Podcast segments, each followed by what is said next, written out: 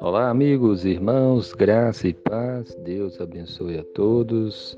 A palavra de Deus em Lucas 12, 26 diz assim: Se, portanto, nada podeis fazer quanto às coisas mínimas, por que andais ansiosos pelas outras? Amém.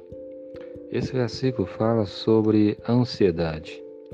O texto maior mostra que Jesus estava ensinando aos seus discípulos para que eles não andassem ansiosos.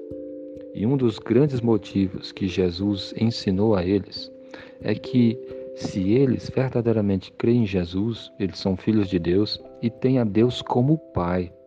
E Deus, como nosso Pai, Ele cuida de nós.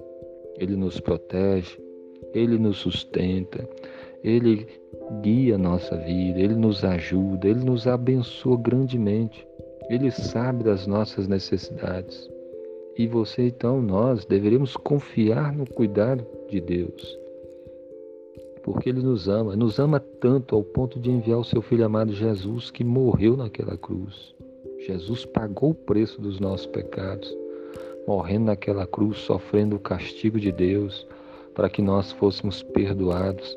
Quem nele crê tem a vida eterna. Olha, se Deus fez tudo isso por nós, por que andar ansioso? Porque ele certamente vai cuidar também das outras coisas. Ele nos ama. Ele sabe quantos fios de cabelo nós temos. E aqui Jesus estava falando que nós não temos o controle das coisas para ficar ansioso das coisas. Nós não podemos fazer, na verdade, é nada.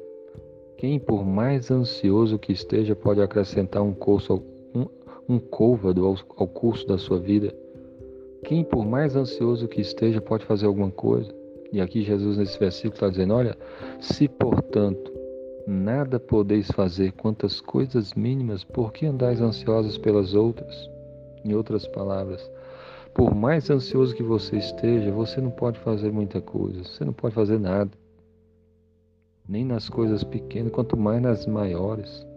Vocês não têm o controle das coisas, mas Deus tem o controle e Ele cuida de vocês.